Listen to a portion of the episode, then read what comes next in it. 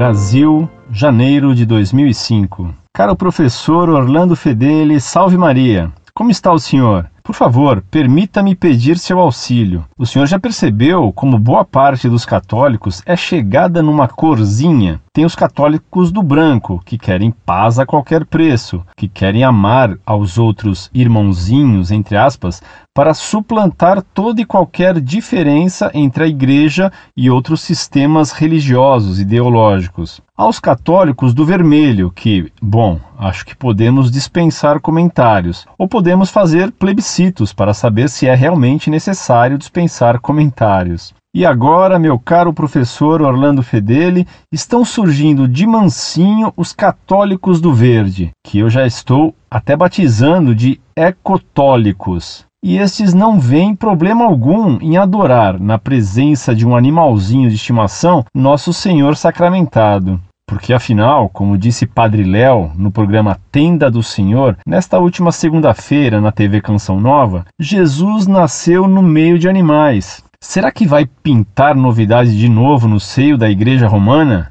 Quem sabe depois das missas show teremos as pet missas? E que tal vermos católicos em retiros naturistas, despidos de tudo o que possa atrapalhar a comunhão com a criação, com a terra, ops, com a terra-mãe, que, como diz uma música da campanha da fraternidade de 2002, será o altar. Todo mundo louvando a Deus com hinos zen budistas, numa versão catolicíssima, claro, dançando como índios, cricates ran ran ran, e vivendo, entre muitas aspas, como São Francisco de Assis. Envio-lhe este e-mail porque estou me achando pálido. Não consigo encontrar nenhuma cor para o meu catolicismo. Por favor, envie-me sugestões. Que Nossa Mãe Maria abençoe o seu ministério. Abraços.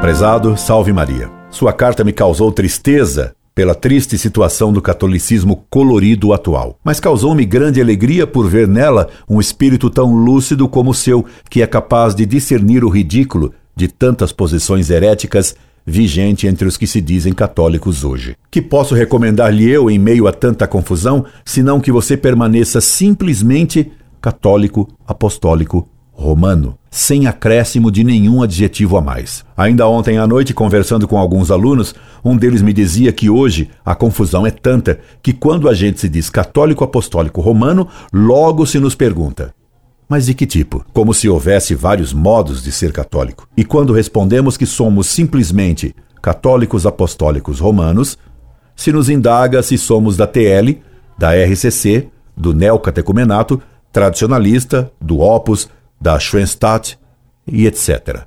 Ora, devemos ser só e simplesmente católicos apostólicos romanos, sem nenhum adjetivo a mais. E essa necessidade de acrescentar uma adjetivação a mais é a prova da falta de unidade entre os católicos hoje. E falta unidade entre os católicos porque falta verdade. Só a verdade causa a unidade. Perdeu-se a unidade da fé. E dizer que o Vaticano II foi feito para se conseguir a união dos cristãos. Na realidade, ele produziu a divisão dos católicos, sem ter conseguido que nenhum grupo herético se tenha convertido. Aliás, os paladinos do Vaticano II confessam que não querem converter ninguém. Ainda agora, há poucos dias, os bispos americanos lançaram um documento em que, baseados no cardeal Casper, defendem que não é preciso que os judeus se convertam ao catolicismo. Qual a cor religiosa desses bispos? Me perguntaria sagaz e ironicamente você.